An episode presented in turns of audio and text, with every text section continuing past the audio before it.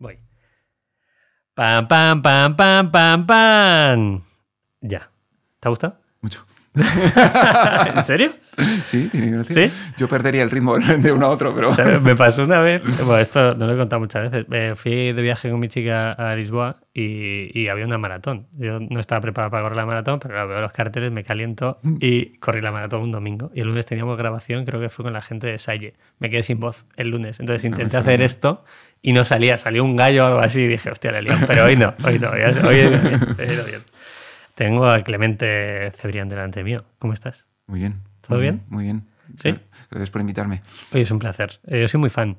O sea, ya te aviso. Eh, yo creo que te he visto en alguna charla. Me he escuchado casi todos los podcasts. Entonces, para mí es un lujo poder traer a gente como tú a este podcast. No solo para aprender yo, sino para que la gente que, que está fuera de micro o en YouTube nos vea. eh, Yo creo que pueden aprender mucho. Pues gracias a ti, ¿eh? Yo me- vengo muy ilusionado, ¿eh? Me alegro un montón. Aprenderemos. Yo Espero, espero que aprendas algo. y Yo, Sí, yo voy a aprender seguro. seguro. Aunque sea de forma egoísta, voy a aprender seguro. Vale, antes de entrar en detalle, solo decir que el patrocinador somos nosotros mismos, el Minimalism. Si tienes una empresa y quieres hacer ropa pues, con tu logo, con tu bordado, con tu serigrafía, escríbenos. Tienes un mail en la parte de abajo lo hacemos muy bien, con mucho cariño, como lo hacemos siempre en Minimalism. Y ahora ya empezamos. ¿Te parece? ¿Quién es Clemente? Pues Clemente es, eh, es un tío que, que montó con su hermano Álvaro hace ya bastantes años, montó una marca de ropa que se llama El Ganso, que, que al principio pensaban que, que- que estábamos totalmente locos. De hecho, mi, mi abuela, cuando eso le dijimos, dijo, pues si no tenéis ni idea ni de ropa y es un sector totalmente maduro, ¿qué hacéis? Y, y luego la verdad es que poco a poco con Altibajo se demostró, ya, ya no por el ganso, ¿eh? sino porque muchas otras marcas habéis surgido y realmente había una oportunidad y, y- y una posible renovación ¿no? del, del sector. Y luego aparte, pues, pues un tío que, le- que tiene mucho interés por muchas cosas, me, me gustan muchas cosas y eso es importante. Y la primera, la verdad es que es disfrutar de mi familia que, a la que muchas horas le tenía que quitar al principio. Bueno. He escuchado en alguna entrevista que decías, joder, y nos fuimos, la primera tienda de París creo que fue que ibas con tu mujer y la liaste para, íbamos, Bueno. íbamos de fin de semana romántico y tú el de la inmobiliaria pegado todo el día, ¿no? Eso me ha hecho mucha gracia, Sí, hostia. pobrecilla, Pobrecilla. pobrecilla. Fuimos a, fuimos a París y hoy un viaje tal, mira, después de tanto trabajo. Allá. casados ya, porque a lo Sí. mejor es, digo, a lo mejor es el típico viaje y No, dicen, no, no, me va a pedir matrimonio, no, vamos a liar, vale, vale, y no, vamos a abrir no. tienda, cariño. A- ahí sí, y le digo, oye, nos tiene que acompañar un tío de una inmobiliaria, tal, solo es un momento, tal. Estuvo todo el fin de semana con nosotros, el tío, Vale. el tío pegado, tal. La parte positiva de todo el viaje, siempre se lo digo, es que, mira, conseguimos, al final, gracias a ese viaje, llegó a una tienda, conseguimos llegar a un contacto con una tienda que, que luego pudimos abrir en, en, en el Magué, y mira, por lo menos tu- tuvo sentido, ¿no? Claro, y ya como se lo tomó, se lo tomó bien. Pues lo sigue repitiendo y fue hace muchos años. ¿eh? Entonces, lo no no, no tanto. ¿eh? porque me sigue recordando. Vale, ya se recordará como una historia bonita. Sí, Vale. y ahora es graciosa incluso, sí. Qué bueno. Vale, vamos con las preguntas eh, que hago a todo el mundo, ¿vale? Que son preguntas cortas para orientar a la gente que nos escucha dónde estamos, ¿vale? Facturación del último año. En el 22 hemos acabado con 60 millones de facturación. ¿Cuál es el pico de facturación que habéis tenido en vuestra historia? Eh, estuvimos en 78 millones eh, el año que siguiente a la entrada de que entró un fondo de inversión, al año siguiente que fue, creo que fue el año eh, 10 y 15 y 16. Joder, ese es el récord de este podcast, ya te lo digo. O sea, hoy vamos a hablar de varios récords. Este es el primero. Creo que la, la empresa que ha facturado más en un año de toda la gente que ha pasado por aquí. De todas formas, luego, luego lo hablamos, Pepe, pero, pero es, es importante facturar, pero no, no es lo más importante, ¿eh? también te lo digo. ¿eh? Qué bueno. Sí. Yo soy muy fan de negocios que son rentables y creo que el sector va también un poquito a eso. Yo, por- yo, yo creo que hay que ir más por ahí, pero bueno, una cosa no que sé si puedes facturar y ser rentable ya ni te digo, ¿no? Claro, claro. Nosotros, bueno, nosotros, mi marido, somos rentables y facturamos muchísimo menos, pero el objetivo es que sea rentable la empresa. Es que nosotros pudimos facturar mucho, pero no éramos rentables, por lo tanto tampoco tengo, no, no lo tengo en, absoluto mitificado. ¿eh? Qué bueno. ¿Qué equipo tenéis ahora? ¿Cuánto, ¿Cuántos sois? Ahora en el Ganso trabajamos 500, unas 550 personas, estamos Madre trabajando en empleos directos y que somos, tenemos la, la central, la tenemos en Madrid, en Bodilla del Monte, y ahí somos unas 60 personas y luego mucha gente en, en tiendas, corners y demás, que tenemos un equipo importante que, que es básico, porque es el día a día, los que, los que mueven el día a día. 500 personas, ojo. Yo creo que también es récord, ¿eh? O sea, yo voy a ir diciendo la palabra Sí. récord varias Oye, veces, me da a mí. voy a acabar subiendo, ¿eh? sí, sí. El otro día entrevisté a Nolo de Hola Coffee, que es gallego, y dice depende muchas veces, porque los gallegos deben decir Sí, depende muchas veces. Entonces hicimos la coña de que quien lo estuviera escuchando se tomara un chupito en, en- en el nombre nuestro. En plan, dice, cada vez que diga depende, chupito. Pues aquí que digamos récord, chupito. Eso es, me parece bien. Vale. Vale. Eh, ¿Qué tiendas tenéis ahora? ¿Número de tiendas? Tenemos, eh, si sumas las tiendas con Cornes el Corte Inglés o en la Galerías Lafayette o en, en Liverpool, en México y demás, tenemos 159, porque los cornes son explotación directa. Si coges solo tiendas, lo que es tienda del ganso, sin cornes y demás, tenemos 70. Madre mía. La verdad es que, y, tuvimos más, ¿eh? Lo que pasa es que, que, bueno, ahora estamos intentando optimizar la red y, que, y, y volviendo a la rentabilidad, ¿eh? Tenemos que conseguir que todas sean rentables, que ya son casi todas. ¿eh? Qué bueno. Mm. Yo he escuchado la, la, parte en la que dijiste que cerrar Londres para ti fue un problema porque te flipaba. No... Londres fue, nosotros abrimos, mi hermano, mi hermano Álvaro y yo abrimos en, en la primera fue en Carnaby Street y, y, fue como el sueño. O sea, entrar en, además entrar en Carnaby es una calle que cuida mucho las marcas que entran. Entonces eh, fue casi como, como un proceso de selección en una multinacional. O sea, pasamos no sé cuántos procesos, entrevistas, no sé, y al final entramos. Entonces era, era como un orgullo mucha gente pasaba por Carnaby y hacía una foto a la tienda del ganso, joder, está aquí, no sé qué, no sé cuántos. Luego de ahí abrimos otra en Covent Garden, que la verdad estaba muy bien, tenía mucho rollo, al lado de Urban Outfitters, una zona, una callecita, no sé, al lado de Fred Perry, o sea, era como...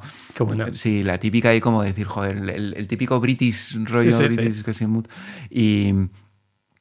Y bueno, luego vimos que funcionaba y abrimos otras dos que no funcionaron, que no funcionaron en, en otras zonas, en Kings Road y en, y en, un centro comercial que no funcionaban. Entonces, las dos que no funcionaron, desgraciadamente, se llevaron a, las dos que sí. Pero bueno, mira, ahí está y, y es una experiencia. Qué bueno. Sí. Pues suena muy divertido. Yo creo que hay que buscar la parte divertida de todo esto. Totalmente, ¿eh? y la disculpa de ir a Londres para ver las tiendas era constante. claro, entre París y sí. Londres no te, no te hecho. Sí.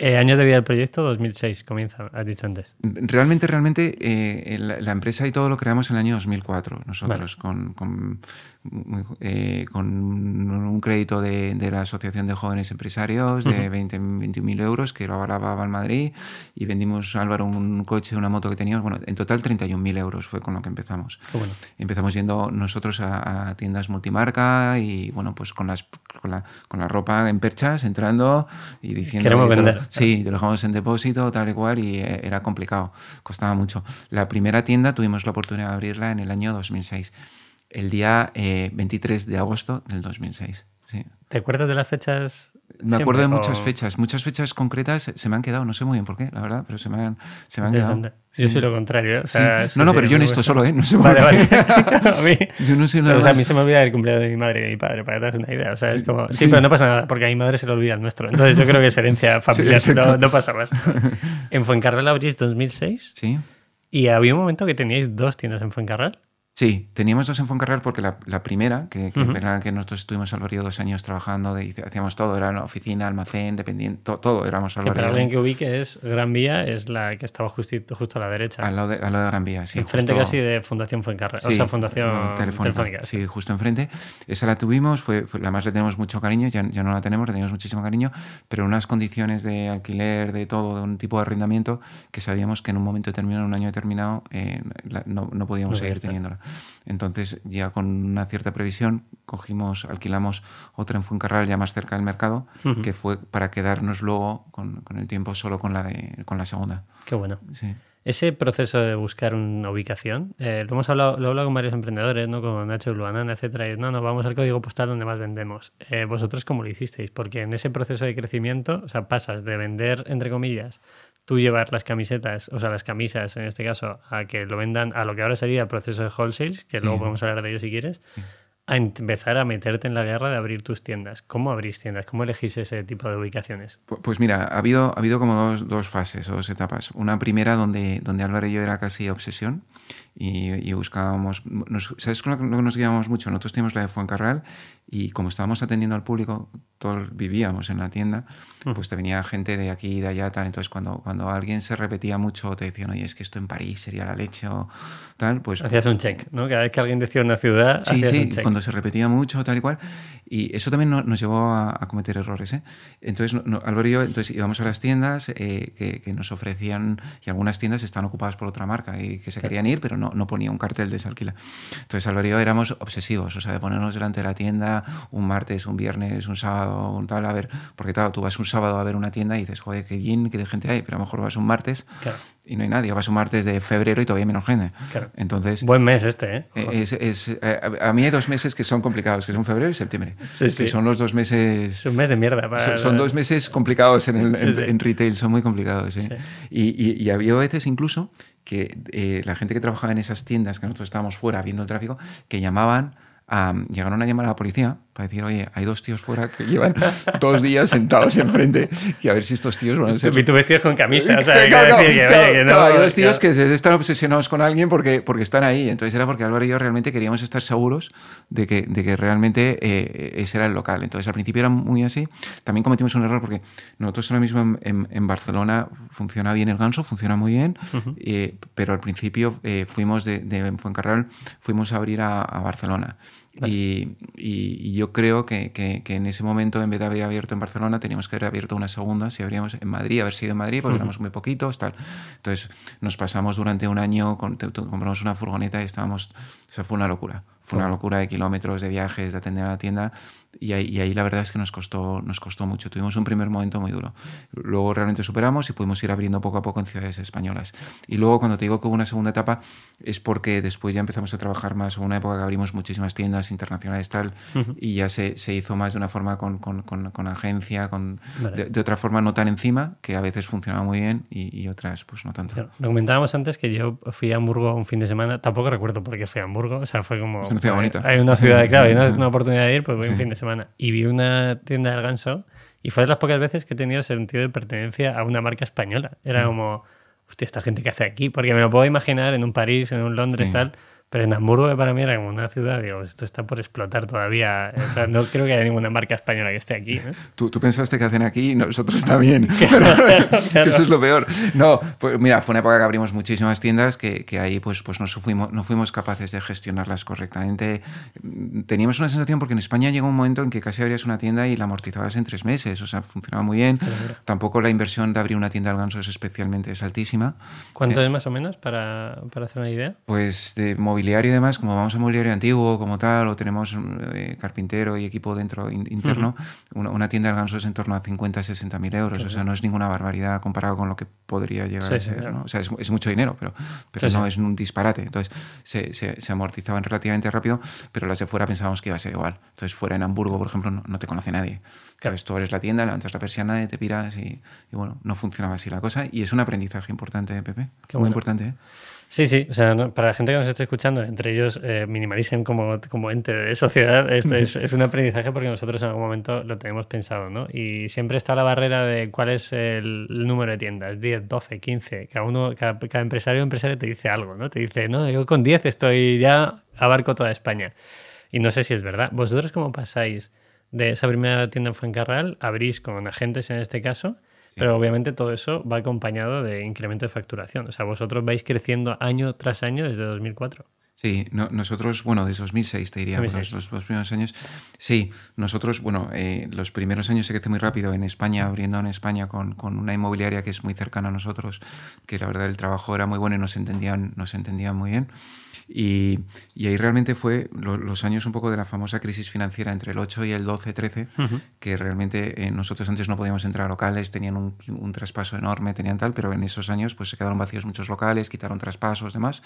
Entonces eso nos permitió entrar en locales que a lo mejor nos pedían un dineral y que, y que luego nosotros pues, pues, bueno, nos llamaran después, oye, que no, que no es esto, ahora ya puede ser esto, y pudimos ir entrando. Y luego algunos centros comerciales que como el ganso poco a poco fue un poquito más conocido poco a poco, pues, pues nos llamaban para entrar y unas ciertas condiciones mejores, ¿no?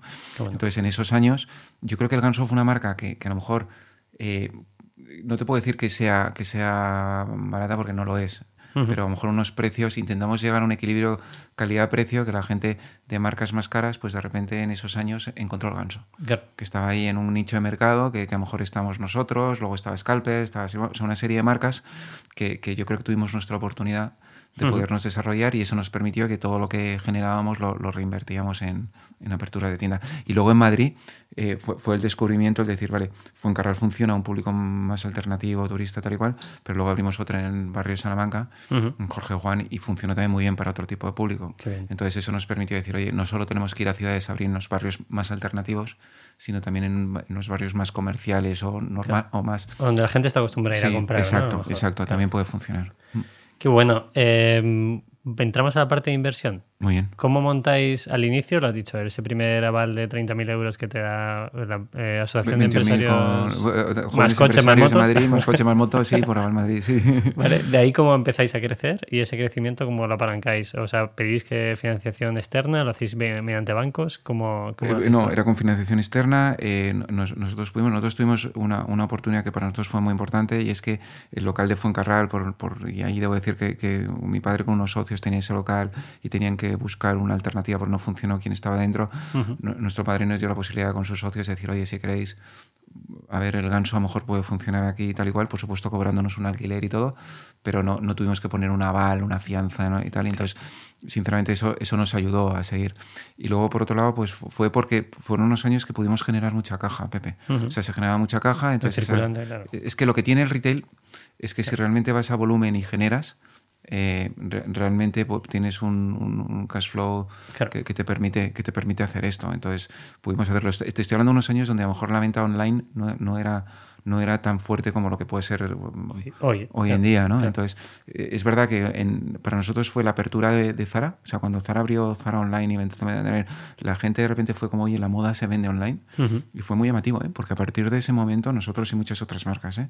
eh se, empezó a disparar la, la, venta online, pero al principio fue todo generación de caja Álvaro y yo muy atrevidos y, y, y, teníamos la figura también de el apoyo de mi padre era un empresario que, le ha ido bien y mal y, joder, también sus recomendaciones han sido importantes. Mi madre, la pobre, mis padres están separados desde que éramos muy pequeños nosotros, pero mi, mi, mi, mi, madre, la pobre, estaba en atención al cliente, estaba en... O sea, era, era un poco locura, ¿eh? Pero, pero tiene gracia. Yo, yo, de hecho, al principio, la primera tienda, esta es una anécdota que cuento muchas veces, la primera tienda estábamos solo yo en Fuencarral atendiendo, entonces te tiras nueve horas en la tienda y había días que no vendíamos nada, cero.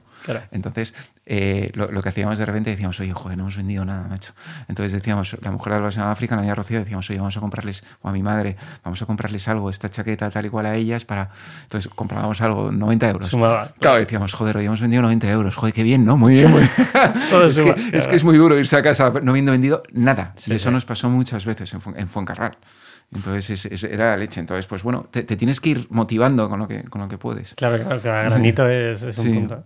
y nosotros, por ejemplo, que estamos apalancados a ver online, hay días muy buenos, pero hay otros días que no has hecho nada diferente y son malos. Entonces es como, hay que explicar al equipo que, es que esto es así. O sea, que hay veces un domingo se vende más porque la gente a lo mejor lunes y martes recibe el pedido, pero un jueves a lo mejor se vende menos porque ya esperan el lunes a hacerlo.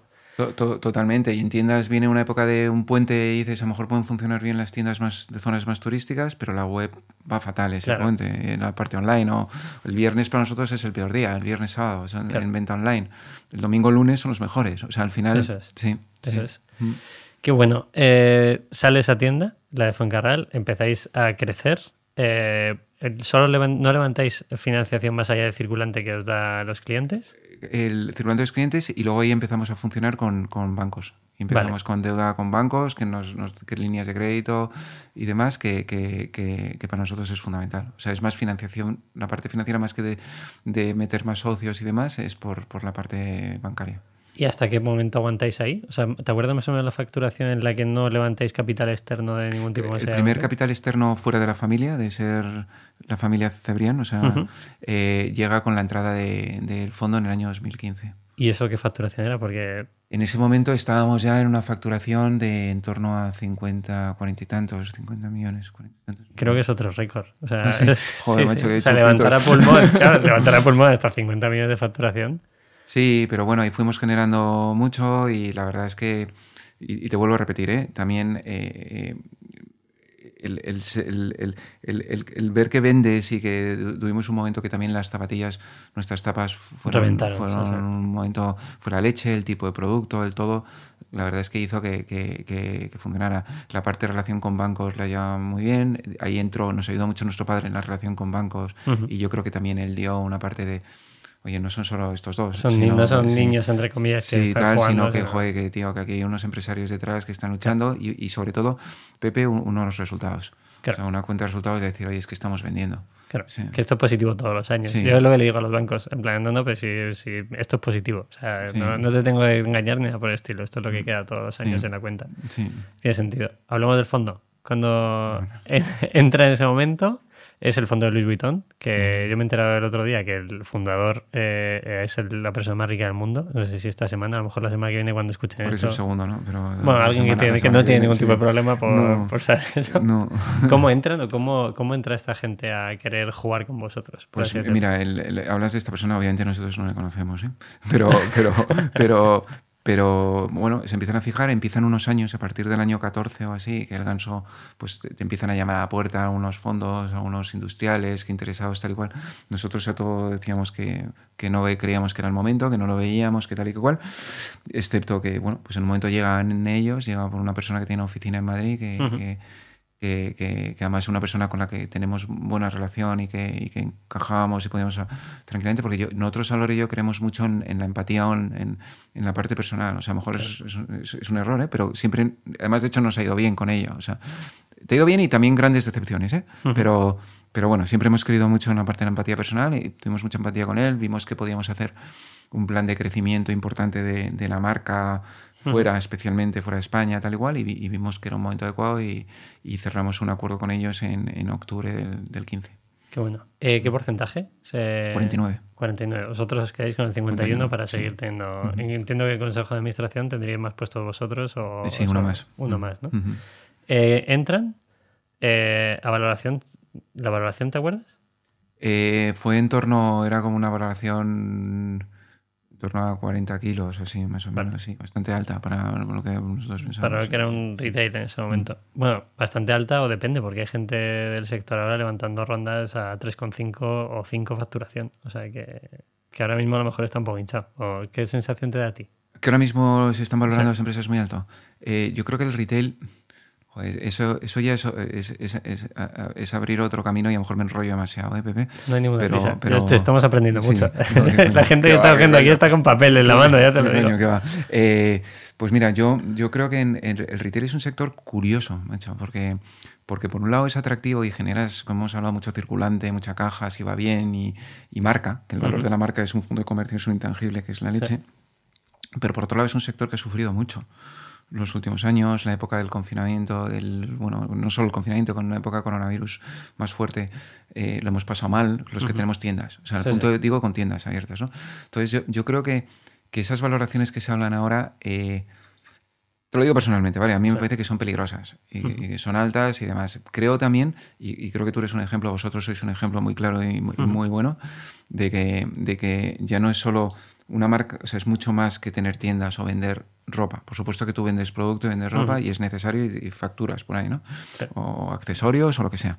Eh, yo creo que es ya crear un, es, es, crear una marca, es crear un, un, un, que la gente se vea identificada. Tú, tú, tú, has creado una marca que la gente se identifica con, con, ya no solo con el producto, sino con el estilo que has creado, ¿no? Entonces yo creo que vamos por ahí. Luego la parte digital creo que también es fundamental y que incluso si tienes un, porcentaje de las ventas digital muy alto, pues es verdad que tu empresa a lo mejor puede valer más o podría llegar un momento que valer más.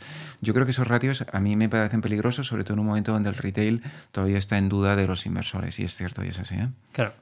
Sí que es verdad que hace unos años, o sea, el e-commerce era como el sitio donde todo el mundo quería invertir porque se creía que funcionaba. Vino el COVID, nos hizo que todos los e-commerce facturáramos más porque obviamente... Y parecía que íbamos a cerrar todas las tiendas, parecía que nadie iba a ir a una tienda. Claro, y ahora se ha vuelto a dar la vuelta. O sea, ahora la mayoría de los e-commerce están yendo a tienda física otra vez. Es, curioso lo que está pasando. Yo creo que es un equilibrio lo que tiene que haber. ¿eh? O sea, yo creo que la experiencia del punto de venta creo que es fantástica y no puedes perderla. Y es cojonudo venir a un punto de venta y que, realmente eh, vivas la experiencia en la marca. Pero por otro lado, creo que, que, que el, que la parte de e-commerce, eh, en nuestro caso es verdad que dio un subidón, bueno, entiendo que vosotros a todos, ¿no? Dio un subidón tremendo los años más fuertes de coronavirus. Claro. Y, y ahora es verdad que no está creciendo ese ritmo, pero en nuestro caso tampoco ha bajado. Entonces, pues bueno, es un crecimiento más estable, pues más coherente también, te diría yo. ¿eh? Claro. Mm. Ahí, esa palabra me gusta mucho, que es la coherencia que en muchos eh, de o sea, las entrevistas a las que voy o cuando como con gente es como Hostia, sí y no, porque al final si alguien levanta una ronda a valoración por 5 facturación, eh, ese inversor va a querer sacar por 10 o por 12. Entonces, eh, a ver si llegas a esa facturación en algún momento, ¿no? A mí, a mí en retail, por mucho digital que tengas, a mí me parece una locura y creo que es meterte una presión extrema sobre algo que es muy difícil que puedas cumplir. Pero bueno, eso ya cada uno depende también el objetivo o la estrategia que tenga también a, medio o largo plazo. Eso es. Mm. Luego hablaremos de futuro, o sea, esa parte no la hemos dejado ahí. Eh, quiero que me cuentes un poco cómo eh, vais creciendo, vais creciendo, vais creciendo, eh, entráis en el fondo, seguís creciendo y hay un momento que dejáis de crecer. ¿Cómo lo vives a nivel personal y a nivel profesional? Mira, eso fue complicado. Nosotros ahí... Yo hay una cosa que siempre digo y, recalco contigo que para mí es importante. para, nosotros hubiera sido muy fácil el decir, no, no, es que nos confundimos, el fondo, se confundió el fondo, no fue el fondo adecuado. No, no es verdad. O sea, nosotros creo que, y además creo que eso es un aprendizaje importante, creo que no estábamos preparados en ese momento para tener de socios un fondo de, ese tamaño, de, ese, de, esas dimensiones, y creo que los que fallamos fuimos, creo que fallamos todos, pero fundamentalmente creo que también fallamos nosotros. Eh, fueron años donde eh, creo que el gran error es que eh, fundamentalmente Álvaro y Álvaro en producto, que, es la pura esencia del producto, creo que creo que nos focalizamos demasiado en, partes más de gestión que creo que las podría haber hecho otra persona y no nosotros. Y, olvidamos más en la parte de producto, el ADN de producto y el ADN de la marca. Entonces, cuando te olvidas del producto y de la marca... Que es lo que eh, toca el cliente final, además. La, la cagas, macho. Entonces, nosotros, es verdad que vendíamos muchísimo, nos olvidamos de esa parte y empezaron a haber problemas. ¿Qué pasa? Que cuando tú vendes mucho, muchas ineficiencias que puedes tener las, las, las esconde la venta masiva, por así decirlo. cuando la venta baja, cuando la parte de arriba de la cuenta de resultados empieza a bajar, empiezan a aflorar todos los problemas que tienes en la parte de abajo, la cuenta de resultados, la parte de gastos. ¿no? Entonces, eh, empezó a ocurrir eso, entonces la compañía, seguimos abriendo tiendas internacionales pensando que lo que hemos hablado de Hamburgo y demás, o de París, entonces pensando que, que, iba a funcionar bien fuera, no funcionaban bien, la inversión en CAPEX, en, montar la tienda, en producto tal, fue muy alta y eso nos llevó a una situación un poco de, colapso, por así decirlo. Eh, esto llevó a que la, compañía empezamos de, de ventas positivos y demás, empezamos a pasar ya a EBITDA negativo y, a EBITDA, y muy negativos y unido a un incremento muy fuerte de la deuda bancaria. Muy, muy fuerte. Entonces eso llevó a, una situación de, colapso de la marca que, que, bueno, pues que casi nos lleva por delante. ¿Y esto, o sea, volvéis a replantearos comprar ese 49%? Sí, la relación con, con el fondo nunca fue mala. Eh, a lo mejor en ese momento fue más complicada porque la compañía no iba bien. Eh, en ese momento pues hablamos y, en, y en, agosto del 18 eh, recompramos otra vez la compañía y vuelve a ser el ganso 100% familiar, pero en una situación donde las pérdidas eran, eran muy fuertes, con, con, unas pérdidas muy fuertes y, y, muchas tiendas no rentables. Muy, bueno, una situación muy compleja, ¿eh? muy, muy, muy compleja. Una deuda salvaje, o sea, una situación compleja. Entonces, pues decimos... para que la gente se haga una idea, ¿qué deuda? Esa 35 millones de euros. ¿En pérdidas? ¿En negativo? No, en deuda, banca, o sea, una deuda, pérdidas de 8, o sea, una... Vamos, que no hay escuela de negocios que te, que te aguante eso. Bueno, a ver, eh, hay negocios que todos sabemos y que utilizamos en el día a día que, que sus números están... sí, pero a lo mejor es un plan de negocio hecho para llegar a eso. O sea, por ejemplo, han dicho muchas veces que Amazon ha tenido muchas pérdidas mucho tiempo. Tal. Ya, pero es que querían tener... O sea, es diferente. Es diferente. Y de generar la caja suficiente. Bueno, en, en, nuestro caso no fue así. Hicimos la recompra y apostamos por ello. Vimos que, que realmente había dos opciones, o, o tirar la toalla o ir a por ello fuimos a por ello, creo que, que había mucha gente trabajando en el ganso, muchos no sé, era bonito, era nuestra vida, coño. Entonces, pues, pues fuimos, fuimos a por ello, el equipo del ganso la verdad es que siempre, siempre estaba ahí, que, es fundamental y ha defendido esto y, ha creído en ello, y, recompramos y fuimos a por ello, macho. Empezamos ahí una misión de renegociar la deuda, de cerrar las tiendas internacionales de Londres, de no sé qué, no sé cuántos, qué tal, Hamburgo, tal cual, y hicimos la empresa más pequeñita, y bueno, apostamos mucho por digital, apostar por la marca y, sin perder el ADN de la marca, eh, eh, eh, una evolución del producto, porque creo que el producto se quedó atascado en una época, entonces evolucionamos el producto también, hacerlo más, bueno, se lo digo a alguien que, justo, pero hacerlo no tan llamativo de detalles a lo bestia, sino que tenga detalles, porque el ganso es color y detalle, pero más sutiles, claro. más interno, no es de otro tipo, ¿no? Entonces empezamos a apostar por esa parte. La relación con el fondo a día de hoy es muy buena. de hecho, aprendemos de ellos. De vez en cuando hablamos con ellos, lo hablamos tal y cual. O sea, creo que es bonito eso también, que no fue tal y cual. Y en 19 acabó, 18 acabó con pérdidas, 19 acabó ya más o menos en punto de equilibrio y apostando con crecimiento de ventas importantes y le dimos la vuelta a la compañía. Y luego pues, pues llegó coronavirus, llegó toda la movida que, que, fue, fue, muy duro, porque justo cuando estábamos en ese punto de vamos metido todo y para arriba otra vez, que parece que coges otra vez para arriba, eh, pues te encuentras eso, que de repente la figura de, del ERTE. El ERTE, tío, ahora nosotros teníamos a, muchísima gente en ERTE, muchísimos puntos de venta cerrados, producto comprado que lo tienes en almacén, o sea, un montón de cosas, ¿no? Entonces, el año 20 fue muy, muy complicado, aún así pudimos ir adelante, mi hermano Álvaro y su equipo hicieron unas renegociaciones de proveedores buenísimas, una apuesta y una confianza de proveedores hacia el ganso, proveedores acreedores, porque confiaron en nosotros, de, de, propietarios de locales también, porque decir que los los, los, arrendadores también y, y, bueno, pudimos, el año 20 se cerró con malos resultados, pero pudimos cerrarlo, seguir vivos. El año 21 ya fue mejorando bastante, sobre todo la segunda parte del año, y el año 22 ya hemos acabado, la verdad es que muy bien, con EBITDA positivo, crecimiento de, de, ventas de un 20% respecto al anterior y y con muy buena pinta, Pepe. A ver cómo, a ver cómo va la cosa. A ver qué viene ahora. Sí, esto, hecho, yo, yo no soy Atleti, me encanta el fútbol, no soy Atleti, pero yo la filosofía del cholo, hecho, de partido a partido. Es lo que toca. Para mí, pero vamos. para, Álvaro, para Álvaro y para mí y para todo el equipo del Ganso y en familia es, es la clave, sí. Qué bueno. ¿Y esto a nivel personal cómo lo gestionas? Porque se habla mucho, bueno, está el podcast de Ancla que también lo hacen aquí en Iberian Media, que es donde estamos eh, grabando. Eh, ¿Cómo gestionas esto? Porque tú has vivido la parte bonita, entiendo que vas facturando, te llaman en todos los sitios, eres como la marca referente, ¿no? Que, joder, estás creciendo, eh, hay sentimiento de pertenencia a una marca, llegas, te, entra pasta un fondo, crees que vas a seguir creciendo y hay un momento de bajón. ¿Cómo gestionas esto tú? Mira, eso es la leche. Acabas de decir algo que, es importante. ¿eh? Nosotros en una época, cuando, sobre todo cuando entró el fondo, el EOH, no sé qué, no sé cuántos, nos llamaban para todo, no sé qué, empresarios del mes, del año, del no sé cuántos, te llamaban tal, había que presentar un, un, no sé qué y tal, tal otro no sé, o sea, era como...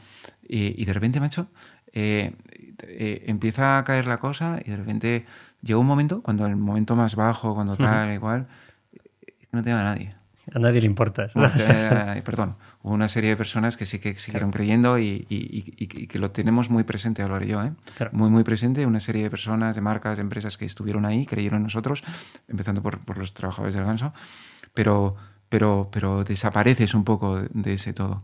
Entonces e, es una situación que dices, coño, qué, efímero, qué, efímero es todo, macho, qué, rápido, qué rápido olvidas o, o que y además mucha gente como es que, como ya, te lo dije, ¿no? O sea, ya un poco ese punto también que es curioso, ¿no?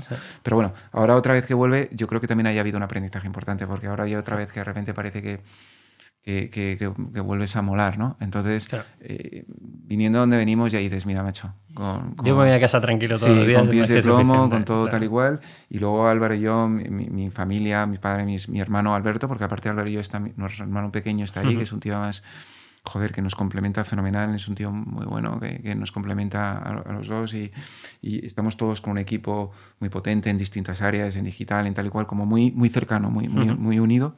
Eh, eh, yo, yo, creo que también nos ha metido una parte de descreimiento absoluto, tío. De, decir, mira, esto estamos ahora sí, mañana sí, y ahora lo que tenemos que hacer es crecer, ser rentables, crear una marca potente de la que nos sintamos orgullosos, tío. Yo, yo mis hijos ya ya van creciendo, ya, ya, ya, ya, ya, ya, eh, no sé, hasta el mayor ya está, está el año que viene ya, este año acaba el, cole, ya, ya, trabaja los fines de semana en una tienda del ganso, tío, que a mí me hace muy bien de ilusión para ganarse su dinerillo. Y ya ves que el tío ya te va diciendo, oye, joder, papá, es total, la gente cómo le mola, cómo vuelve, cómo no sé, es bonito, o sea, ya, ya, hay una parte, tío, que, que dices, joder, es, es más que, que, dinero, o sea, es más que prestigio, es más que todo, es, más, es ya el crear valor, el crear gente, el crear tal, que tienes que ganar dinero, que tiene que ser rentable, por supuesto, ¿eh? tampoco seamos aquí, pero, pero es mucho más que eso, tío. Y, y, y alguien como tú con la marca que tienes y lo que estás montando, como vosotros, creo que es muy fácil explicar eh, ¿Hasta qué punto hubo algún momento que no lo pasasteis bien? Porque sé que lo habéis pasado muy bien. O sea, es un proceso, lo que estabas diciendo, esa parte de familia, esto es un proyecto de dos hermanos, empezamos a crecer, todo crece, todo es positivo, más allá de ser más rentables o no, pero es todo positivo, es disfrute. ¿Hay algún momento que dices, esto ya no es divertido?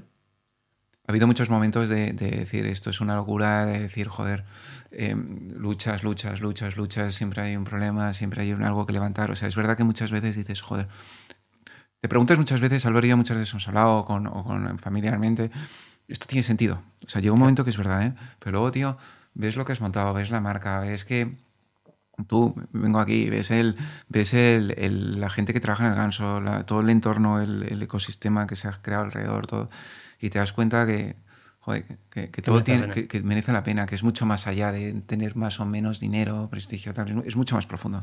Claro, porque todo eso es comparable con otra persona, como puede ser el dueño del fondo, que dinero para él y, otro, y dinero para ti son dos baremos totalmente diferentes. Entonces, cuando alguien dice, no, va, esto gana mucho dinero, yo siempre pregunto respecto a quién. Porque si te vas a Estados Unidos hay un término que es dinero y si te vas a eh, África es otro término, ¿no? Ese es el punto. To- Totalmente, ¿eh? pero también te digo, un fondo. eh, yo, yo he aprendido también a no criticar a los fondos. O sea, creo que los fondos son necesarios. Claro. Y, y es su función el que sean rentables. Igual que tu empresa, la mía, tiene que ser rentable. Totalmente. Entonces, yo creo que es su función. La cosa es que cada uno tiene que saber cuál es el momento, si quiere hacerlo, para entrar a un fondo y qué tipo de fondo quiere, entrar. ¿Os han intentado comprar alguna vez? ¿Ha venido alguna empresa Mm. de matriz más grande Sí. y no lo habéis planteado nunca? Pues mira, eh, ha venido en momentos donde no lo vimos al principio y luego después han venido en momentos donde eh, nosotros no estábamos bien y era más con un carácter oportunista. Claro. Por lo tanto, ni en un caso ni en otro lo, lo- lo Te hemos, te sí, lo, lo- lo- lo hemos hecho. sí. Interesante. ¿Qué aprendizaje a nivel personal sacas más allá de puede haber una burbuja a la hora de subir, a la hora de bajar? Eh, ¿Tú te quedas con estar contento con hacer una marca en la que te sientas identificado y que tu hijo te diga, oye, papá, están volviendo a comprar? ¿O sacas algo más todavía? No, no, no, hay muchas más cosas. Yo, yo mira, mi hermano Álvaro es un, un loco de, del producto, de las marcas, las conoce todas perfectamente, la tendencia por dónde va. A vosotros os conoce perfectamente lo que hacéis, lo que no hacéis, el otro. O sea, el, el producto eh, y todo lo que rodea el producto eh, le encanta y yo creo que Álvaro es un tío que, que, que- que- que si el ganso, si os quiere, dura 30 años más, pues Álvaro va a estar esos 30 años ahí llevándolo. O sea, bueno. su vida, o sea, es, es, es eh, no sé, eh, es clave. Y, y el tío disfruta un montón. En mi caso, por supuesto que disfruto, pero a lo mejor yo tengo más un carácter, me, me llama mucho la atención cosas, eh, intento montar otra cosa por aquí, o sea, Claro. es como que, no sé, demasiado, de hecho yo creo que a veces demasiado, o sea, lo hablo con Rocío y mujer y me dice, tío, para ya un poco, o sea, es como... Está bien, hasta aquí está sí, bien. no- sí, pero, pero me atraen muchas cosas. Entonces yo creo que hay una parte muy bonita en el ganso y es el, el- que es lo que te sientes más orgulloso del aprendizaje y es decir, tío, no- nos ha ido bien, nos ha ido mal, pero, pero ahora creo que tenemos un bagaje y una experiencia detrás que también nos está permitiendo poder hacer otras cosas, lanzar otros proyectos, hacer otros, otras cosas que, que realmente eh, antes de la entrada del fondo, antes de este subida, bajada, tal,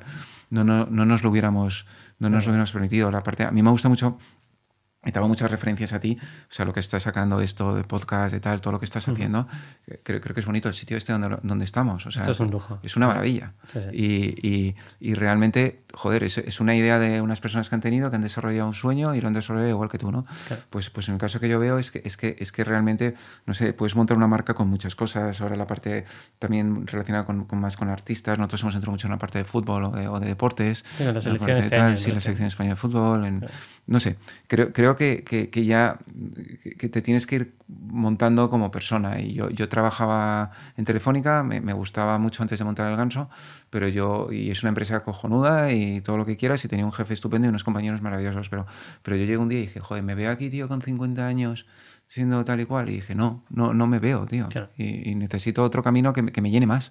Eso es. Y por ahí he ido. Bueno. Yo sentí lo mismo, ¿eh? Sí. sí, sí. Yo estuve cuatro años en Telefónica y sentí lo mismo. O sea, mi jefe, mi equipo eran majísimos todos, pero yo ahí veía que no era mi sitio. Claro, tienes que saber cuál es tu vida, dónde vas, qué es lo Claro. que quieres y, y- y ya está. Y te vas a confundir mil veces. Totalmente. Pero, pero macho, Yo cuando voy a la universidad y alguien me dice, ¿qué les dice a los niños? Digo, niños, bueno, que son 18, 19 años, digo, que prueben cosas, que se den oportunidades de hacer lo que sea. O sea, si quieres montar un negocio, monta un negocio. ¿Quieres ser freelance? Sé freelance. ¿Quieres hacer YouTube? Hay YouTube. Pruébalo y habrá algo que te guste. Yo, yo es lo que más insisto. uh, Yo lo tengo en casa. Yo, yo Claro. ya con mis hijos, yo les insisto. El otro día tuve la suerte en el colegio de mis hijos que fui a los dos mayores. Yo tengo cuatro hijos, pues los dos mayores eh, fui, me llamaron para una charla a los una, una edad y otra a ellos en el colegio. Di dos. En uno estaba el mayor y en otro Diego, el segundo, Clemente y Diego. Joder, a mí el verles a los dos ahí sentados, tío, contándolo, de- los, tíos- Flipados, los claro, dos tíos claro. más atentos de la sala. Claro, claro. Así, Mi los padre dos- me va a preguntar Sí, luego, los dos así. Qué no sé, mola, tío. Tiene, tiene, tiene su cosa. Sí, sí, eso tiene que ser muy gratificante. Sí, mucho, ¿eh? Vale, pivotamos un poco eh, porque me interesa mucho saber el modelo de negocio. Tenéis, no tenéis solo el online, no tenéis solo las tiendas. ¿Qué más modelos? Porque he visto wholesales, he visto franquicias y, eh, no sé si me dejo alguna, tiendas, wholesale, franquicia y online. ¿Esos son los cuatro o hay alguno más? Eh, sí, bueno, está, está la de la de Sí, la de tiendas nuestras, en España o fuera de España. Tenemos los corners, que son. Que son eh, es, es, es, como una tienda nuestra dentro del corte inglés de Lafayette Herbal, donde el personal es personal normalmente del ganso. Vale. Y, lo que hacen es, bueno, pues estamos dentro y por supuesto que te ayuda todo el entorno donde estás metido, ¿no? Luego tenemos la venta de tiendas multimarca, que es españolas o extranjeras, que pueden ser esas multimarca, pueden ser tiendas eh, independientes o una tienda de barrio normal, o puede ser también unos grandes almacenes que te están comprando ¿no? de cualquier país. Y luego tenemos toda la parte, bueno, el máster franquicia, que lo tenemos ahora mismo en, en México. Vale. Y luego tenemos la parte online, que la parte online la dividimos entre nuestro propio online, o tenemos también presencia en el del corte inglés, o, en Amazon, en distintos marketplaces. Y luego también trabajamos con, con Ben Privé, con Antiguo Privalia. En, sí. Qué interesante. Eh, ¿Te acuerdas, sabes más o menos la cifra en porcentajes de, de cada uno de los canales? Sí, más o menos el, eh, el, multimarca nuestro todavía es bajito, o sea, está bajito, está en torno a, a un 4% más o menos de las ventas, 4 o 5%. El digital está rondando todo, el digital sumando todo, estamos cerca del 20% de las, de las ventas. y, eh, y, luego más, más o menos la, las tiendas hacen depende, pero si coges todas las tiendas y demás, estamos más o menos en un 50 y tantos por ciento de las tiendas y un 30 y 20 y muchos de los corners. Sí. Qué bueno. Sí, bueno, entonces te tengo que sumar a todo, pero más o menos. Sí, eh, ¿Cómo estocáis esto? O sea, yo me imagino hacer. Ahora nosotros, por ejemplo, tenemos un Excel y decimos, bueno, pues 100 camisetas blancas, 500 negras, o sea, ¿cómo hacéis esto a nivel de compras? Esa es la mayor movida, porque nosotros, además, después de la refinanciación bancaria y todo lo que pudimos hacer, eh, no, no, no, tenemos acceso, no, no es difícil tener acceso a financiación ajena, entonces casi todo eso por, por, por aportaciones de los socios o, por, o porque lo hemos generado, porque hemos vendido. La verdad es que por suerte la, em, un tiempo que estamos vendiendo bien y estamos generando caja. Entonces, eh, la, la, las ventas, la planificación de, las compras es, es, clave. O sea, de hecho, es uno de los puntos donde yo, te diría que, que más hay que llevar expertise para, para, poderlo hacer bien. Nosotros lo que nos ha pasado este año pasado y el anterior es que hemos dejado de vender por no haber... O sea, deberíamos haber vendido más si hubiéramos tenido más producto. Entonces eso es una cagada, pero también nuestras circunstancias son las que son y, y, lo que le ha hecho Álvaro y su equipo es la leche. O sea, hemos hecho peripecias y para poder tener ese producto a tiempo. O sea, a mí me alegra y no, porque a nosotros nos pasa. En plan, hay algún producto y dices, nos hemos quedado sin calzoncillo en talla M. Yo, ya, es que hay cosas que no puedo prever en, en Navidad, por ejemplo, ¿no? Sí, lo que es una, un error, por ejemplo, para nosotros es decir, joder, estamos, no hemos entrado todavía en las Navidades y, y ya no tenemos la zapa blanca del 43. Y dices, coño, es que todavía no hemos llegado ni a Navidades. Claro. Pero claro, es que lo hemos pasado mal también en la parte de compras. Entonces, si no es el apoyo de proveedores y el buen trabajo hecho interno, no puedes arriesgar otra vez. No podíamos. Qué bueno. Hablando de, de, compras y de hacia dónde va el sector, eh, me gustaría saber tu opinión de las marcas jóvenes. Eh, jóvenes como puede ser, o sea, Murex eh, teníamos relación, les trajimos al podcast hace dos años, han terminado cerrando, vendiendo a uno de sus inversores. Está Pompey, está Nud Project, está Blue Banana. ¿Qué opinión te da esas marcas que son emergentes?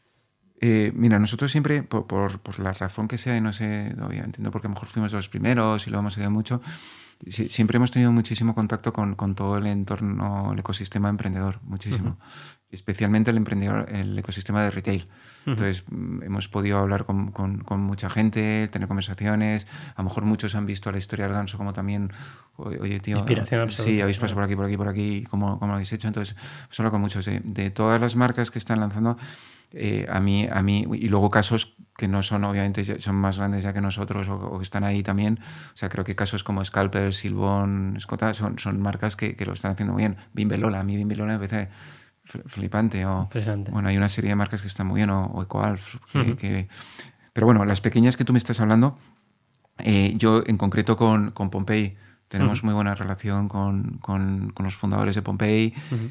A, a, mí, a mí es una que me gusta especialmente porque creo que, y de hecho creo que es, hay cosas que me recordáis, uh -huh. de, de, ese cuidado de la marca, del detalle, de no sé, de tal, de, de, de realmente no matar el, el, concepto de la marca o la esencia de la marca por un crecimiento es, especialmente grande.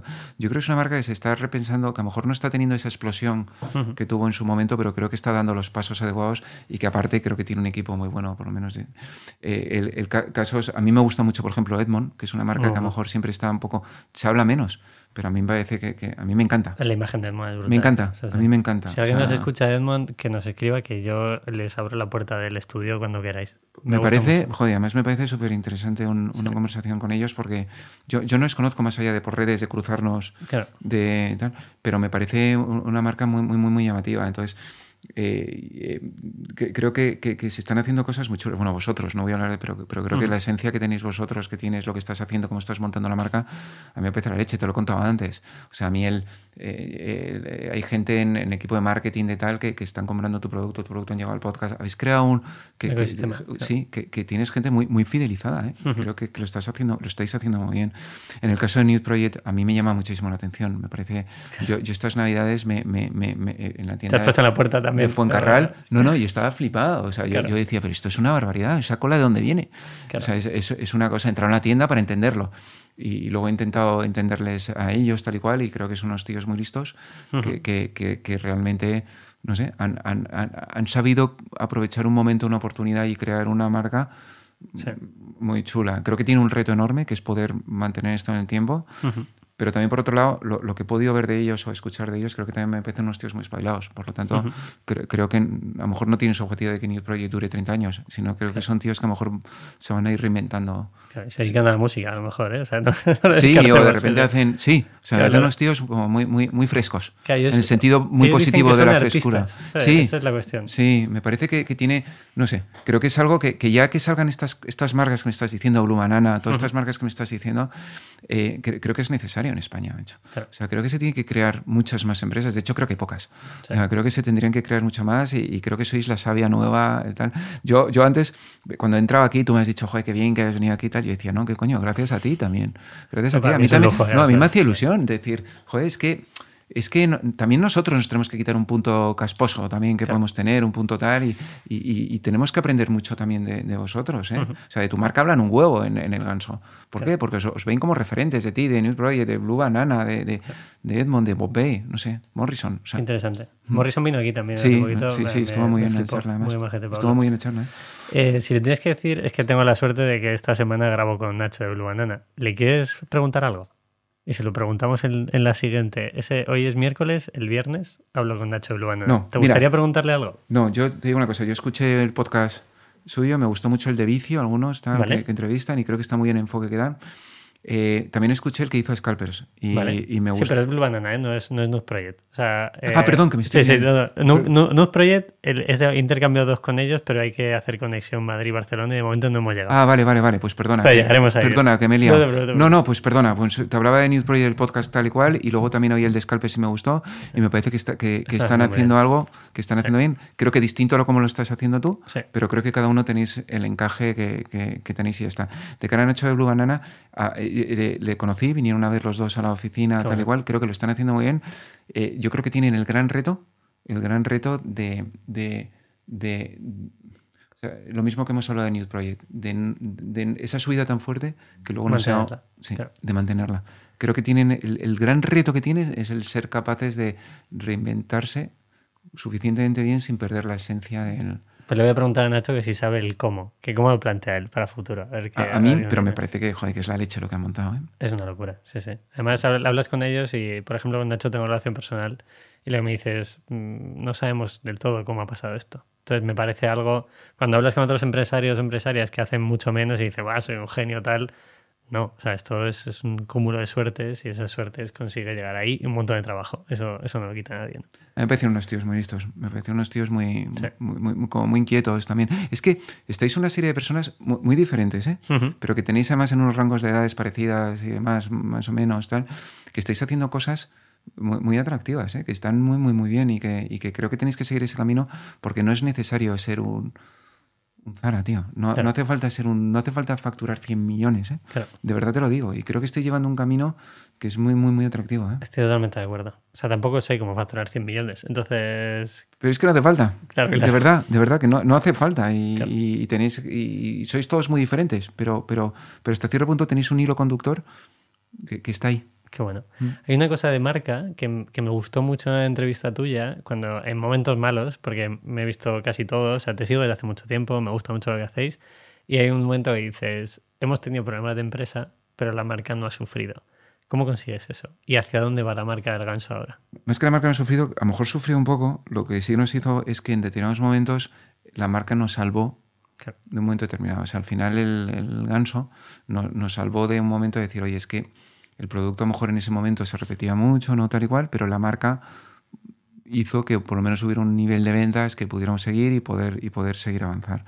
Ahora mismo eh, está, eh, el punto, hay dos obsesiones, que es el producto y la marca. Y la marca Ahora mismo nosotros intentamos cuidarla desde, no sé, estamos intentando darle una vuelta entera, trabajar muchísimo la parte de, colaboraciones, pero con quién las hacemos, cómo, cómo las hacemos. Hicisteis con Sepia hace poco, vino Fede aquí al, podcast también. Sí, con Sepia es, un, es fundamental toda la parte sostenibilidad. Es que la palabra sostenibilidad está tan... ¿Cómo lo ves tú? Porque vendiendo tanto volumen de prenda, yo ya no digo sostenibilidad, digo concienciación, intentar concienciar a que la gente compre mejor porque, y esto, eh, llegó un día, nos fuimos a comer con un proveedor, eh, nos tomamos un vino verde en Portugal, en la zona de Guimaraes, y el tío, yo me tomé uno, pero el tío se cascó media botella de vino verde. Entonces fuimos luego a hacer la compra de calcetines, nos enseñó el producto y le digo, pero necesitamos que sea producto sostenible, algo con orgánico BCI, etcétera, o sea, todo certificado tal.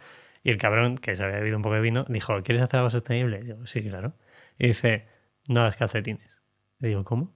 Y dice, si quieres hacer algo sostenible, no hagas nada y eso incluso va a tener un impacto.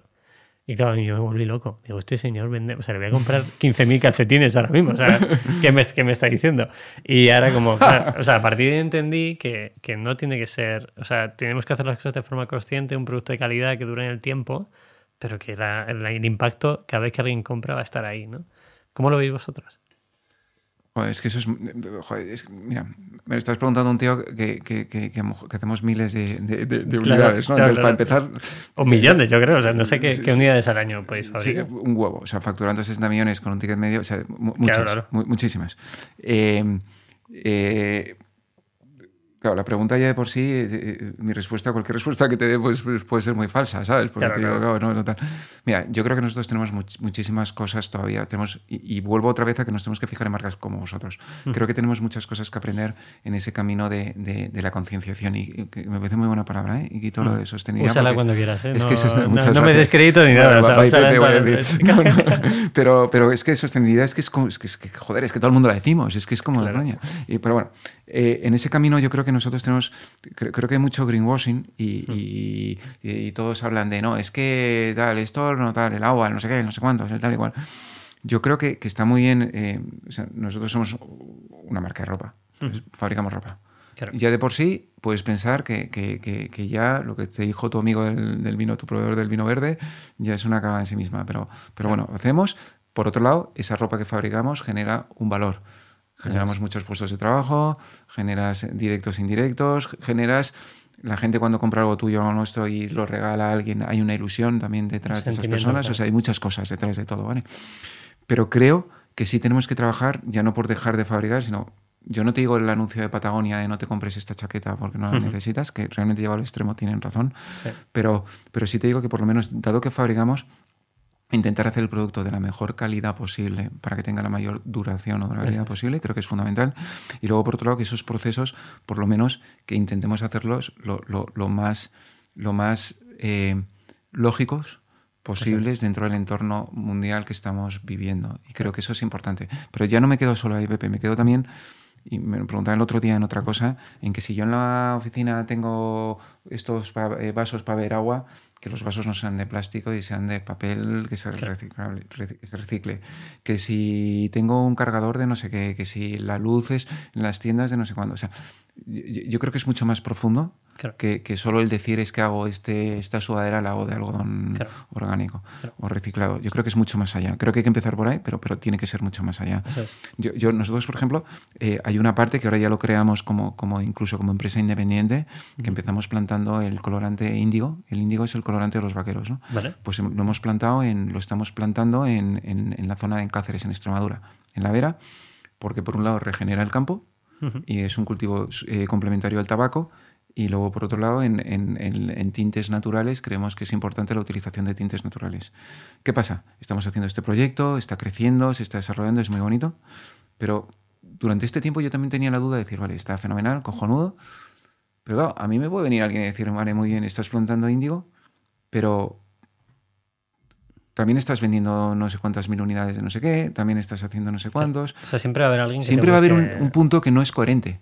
Por lo tanto, yo creo que mi objetivo es, nuestro objetivo, de y mío y de la empresa es, vamos a, intentar ser lo más honestos posibles con nosotros mismos, estamos creando valor, estamos creando tal, estamos creando cual, vamos a ser rentables, que podemos, hacemos muchas cosas mal, estoy de acuerdo, pero lo que hacemos vamos a intentar, con el tiempo, intentarlo hacer de la mejor manera posible.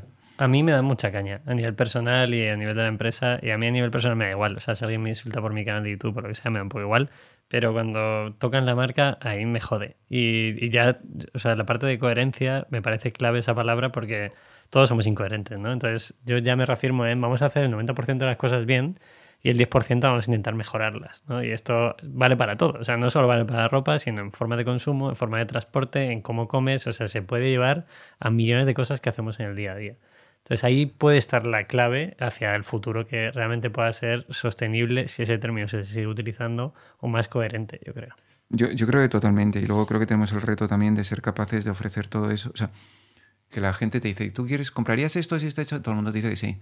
Pero si esto es un poco más caro, ah, entonces no sé. Eso es. Entonces yo, yo, creo que también es un reto, pero yo creo que es una forma de vida, es una forma de vivir. O sea, lo, has dicho tú muy bien. Es cómo comes, cómo consumes, cómo te mueves, cómo, cómo todo. A ver, en tu caso, a mí me pareces muy valiente, me parecéis muy valientes, porque con nosotros o cualquier marca como nosotros nos pueden atacar por ahí. En tu caso es que lo pones como, como bandera. Por lo tanto, tío, habéis sido muy valientes en, en, cómo lo hacéis y cómo lo desarrolláis, pero creo que es necesario también. Bueno, seguiremos con ello. Eh, tengo una pregunta sobre el futuro. ¿Qué le depara al ganso en tu mente? Ya has dicho partido a partido, ¿ok? Eh, pero si tú te planteas ahora mismo, habéis pasado momentos buenos, momentos malos, el último malo ha sido el COVID, si tú tuvieras que decir, este es el futuro que tenemos proyectado, ¿cuál es? Pues mira, eh, ahora mismo, después de lo que hemos vivido, el aprendizaje que hemos vivido, además, nuestro gran reto sería el poder seguir creciendo, porque no te digo que no, porque hay una oportunidad de crecer. La marca es demandada en distintos países, en bastantes países. Ahora volvemos a vivir poco a poco un momento un poco más dulce y también es importante aprovecharlo, pero no caer en los errores pasados. Entonces, eh, nosotros queremos ir abriendo con, con coherencia, posiblemente con socios locales donde tengamos eh, esos 100 millones que hablamos, joder, ojalá lleguemos, pero, mm. pero, pero siendo rentables, generando, generando valor. O sea, se trata de, que de ser rentables, de, hacerlo bien, pero, pero, pero también eh, aprendiendo, o sea, entrando en los países con la parte online, con acuerdos concretos con socios concretos del país, desarrollándolo. Y luego, por otro lado, Pepe, creo que es muy importante el, ir aprovechando las oportunidades que van surgiendo. O sea, si, si, si, podemos desarrollar más una colaboración en concreto por este lado, una línea de negocio por aquí, al final también somos emprendedores, coño. Entonces tenemos que ser capaces de no perder esa frescura. Y nosotros hacemos lo que queráis, ¿eh? ya te lo digo. no ningún problema, o lo pues, que queráis. Pues, pues, me encantaría que hablásemos. O sea, creo que es muy bonito y creo que es necesario. Y, y, luego tenemos el reto que hay mucha gente más de mis edades que compra el ganso. Creo que tenemos el reto de, de, de volver un poco a enamorar otra vez a gente más joven.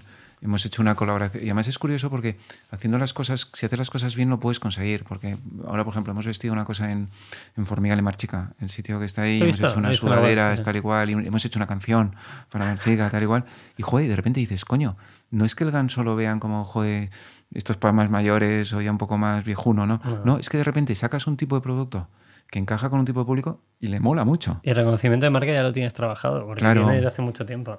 Entonces es dar con, eso y eso es un punto que hay que trabajar mucho porque hay que ir a tíos de, de nuestras edades, que tú los puedes, nos puedes ver como unos viejos de narices, pero también tengo que ir a tíos como tú o más jóvenes que tú, que les mole y digan, oye, es que también está el ganso, oye, mis hijos, tío, su marca que es la leche es Adidas o Nike y Adidas o Nike anda, Yo no vida, claro. Claro, no me Claro, fastidies, claro, macho. es. Entonces, sí. Sí, sí. Es normal también ¿eh? que a la gente le, le guste ese tipo de marcas. Yo soy muy fan de Nike, de unas cosas sí y otras no, pero por ejemplo para correr, claro, yo siempre lo digo, yo siempre compro la misma zapatilla, me compro la Pegasus, llevo 12 pares de Pegasus y dicen, no, pero no está hecha de yo. reciclados. Y digo, ya, tío, pero es que...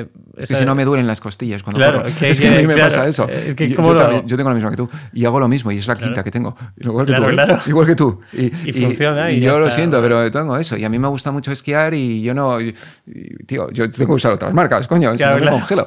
Claro, claro, vas con una chaqueta de ganso. esquiar. claro, no, ahora tenemos... Que hemos hecho una colaboración muy chula con... ¿no- ¿Conoces Beston? Sí, Que he los visto- te he visto la chaqueta. Sí, con la- con- que tienen calentadores dentro. Es un chaval Sí. también, un tío que es un emprendedor y, y no sé, tiene, tiene mucha gracia. El- el- las cosas que estáis haciendo, eh, bueno, gracia queda un poco frívolo, perdóname.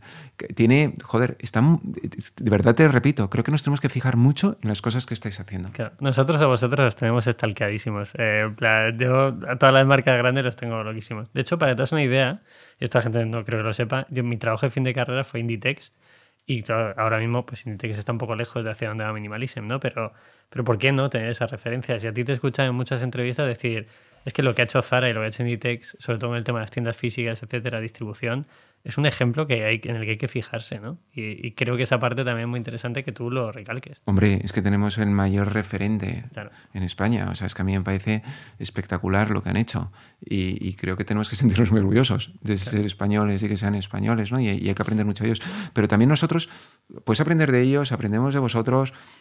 Te he dicho antes, a mí Bimba y Lola me parece un caso muy llamativo. El, el- cómo, sea, cómo, cómo, cómo desde, por ejemplo, un Adolfo Domínguez, cómo le están dando una vuelta a Adolfo Domínguez también me parece llamativo. Eh, Es competencia nuestra, pero para mí Scalpers me parece que lo ha hecho muy bien Sí, sí. especialmente ahora en la parte de mujer, lo, lo- lo he hecho muy bien y, joder, chapó, macho. Eh, Silbón, Pablo, o sea, es, es un emprendedor que está absolutamente implicado con su, con su compañía. Claro. O sea, creo que hay cosas que están muy bien. Edmond, hemos hablado antes. A mí Edmond, yo, yo si no tuviera el ganso y, y voy normalmente vestido Comprarías, ganso, tal y cual. No, de, de hecho compro Ah, vale. Edmond, pero compraría mucho más. Claro, O sea, claro. me parece, iría vestido todo el día de Edmond. Claro, o sea, me parece, me parece una, una marca que, que está fenomenal también, macho. Qué guay. Eh, para cerrar y no quitarte más tiempo, ¿qué le dirías a alguien que nos está escuchando? Nos escucha mucha gente que son creadores, creadoras, diseñadores, gente que quiere montar su empresa, etcétera. Si tú, o sea, yo odio la, el plan haz esto, o sea, odio esa pildorita, creo que no existe, en cada momento hay una cosa, pero si tú le tienes que decir algo a esa persona que nos está escuchando que quiera montar algo, ¿qué le dirías? Pues mira, yo, yo, yo, yo creo que, bueno, primero que, la mayoría de gente que monta algo, o ya sí lo está montando, está pasando un momento complicado económico, de duda, de tal, de, si también tienes unos momentos de dudas tremendos si lo que estás haciendo tiene sentido o no tiene sentido, porque eso lo pensamos todos, si es una locura. España es un país que por mucho que se nos llene la boca con la palabra emprendedor, es un poco como sostenibilidad. Son palabras que yo creo que las tenemos un poco agotadas, aunque yo las he repetido mucho esta- en, este, en este rato contigo. ¿eh? Yo, yo lo que creo es que, es que tienes que creer en lo que haces. O sea, yo creo que la vida es muy larga y, y- y realmente si tienes que estar un tiempo siendo fiel a tu idea y creyendo en ella, o sea, es una forma de vida. Entonces yo creo que más allá de la empresa que montes, no montes el negocio, tú tienes que elegir cómo quieres vivir tu vida. Claro. Y yo creo que eso es fundamental. Y vuelvo a lo de Telefónica de antes. Yo, tío, aunque hubiera sido el empecé la leche ser, ser el director general de Telefónica. Pero es que yo no querría ser director general de Telefónica. Claro. Entonces, Pero la persona que está ahí está bien, es ok, pero para ti no encaja. claro, el tío es la leche. No, no, y es un serie y será mil veces más listo que yo. Pero, pero a mí no, no, no encaja. Entonces, yo creo que el- más que consejo, Pepe, es decirte, tío, es un camino, es una forma de vida, macho. Claro. Y, y cree en ella, porque vas a dejar un legado. Eso es. Y ese legado, tío, es la leche. O sea, la vida es mucho más que pasta o que tal o cual.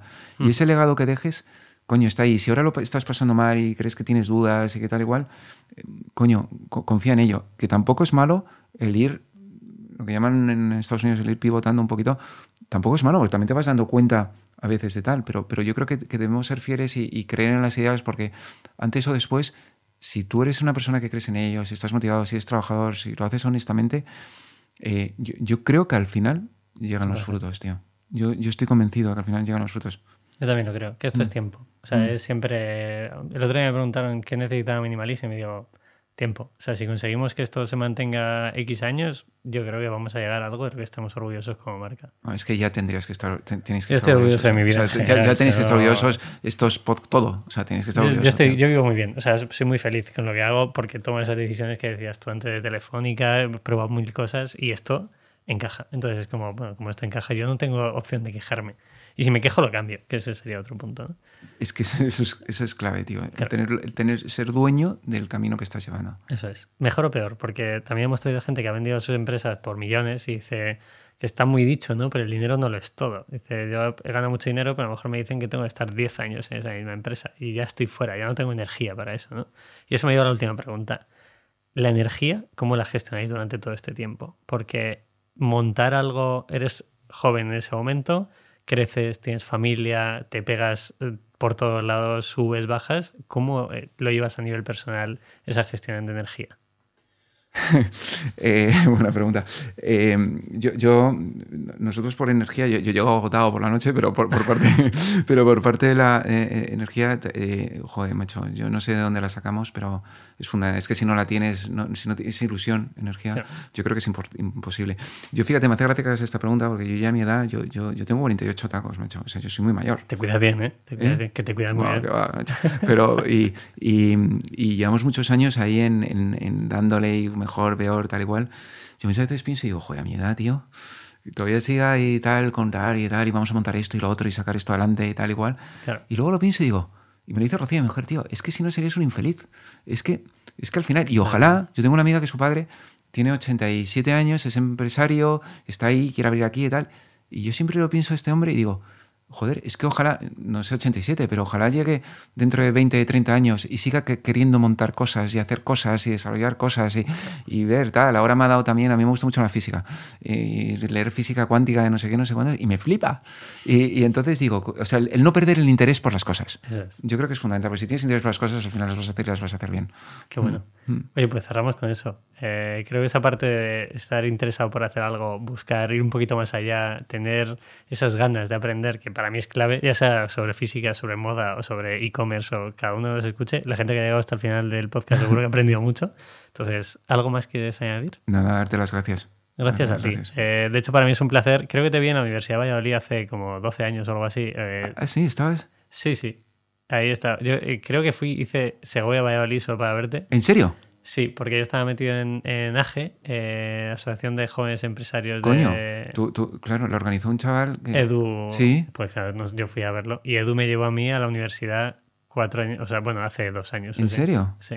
Coño, qué gracia. Entonces hay bastante, o sea, hay sinergias en ese sentido. Qué bueno, qué bueno. Y claro, para mí traerte, desde digo, luego. Me hace gracia que me lo digas sí, ahora esto. Claro, claro, te lo- Dios lo dijo para el final, siempre, siempre. Qué bueno, qué bueno. Un placer, de Qué verdad. bueno. Espero que la gente que nos haya escuchado haya aprendido mucho. Yo me lo llevo para mí, si no, esto lo escucharán 5.000 o 6.000 personas seguro, así que seguro que algún aprendizaje queda. Y nada más, eh, esto lo pido siempre.